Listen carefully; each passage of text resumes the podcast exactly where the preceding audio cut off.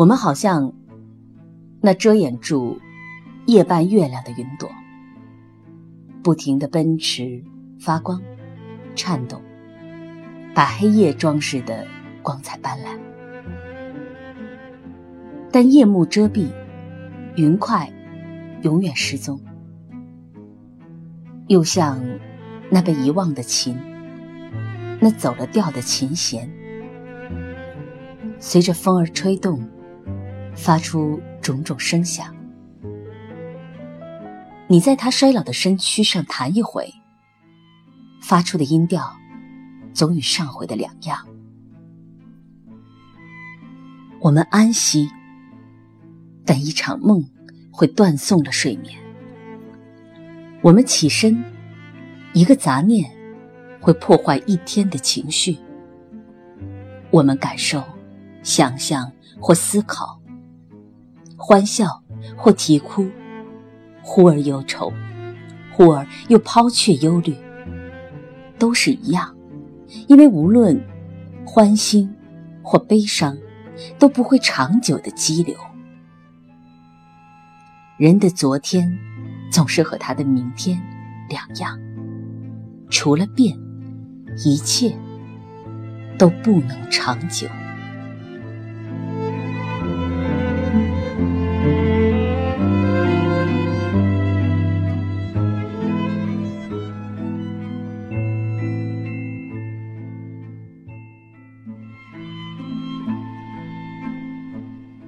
Mutability.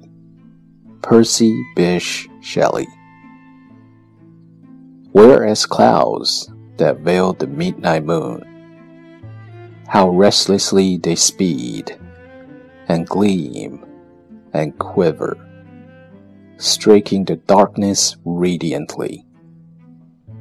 Yet soon night closes round, and they are lost forever, or like forgotten lyres whose distant strings give various response to each varying blast, to whose frail frame no second motion brings one mood or modulation like the last. We rest. A dream has power to poison sleep. We rise one wandering thought ploughs the day. We feel, conceive or reason, laugh or weep, embrace fond woe or cast our cares away. It's the same.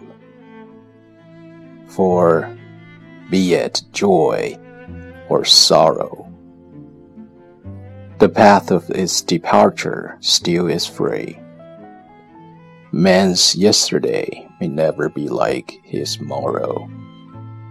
Not may endure, but mutability.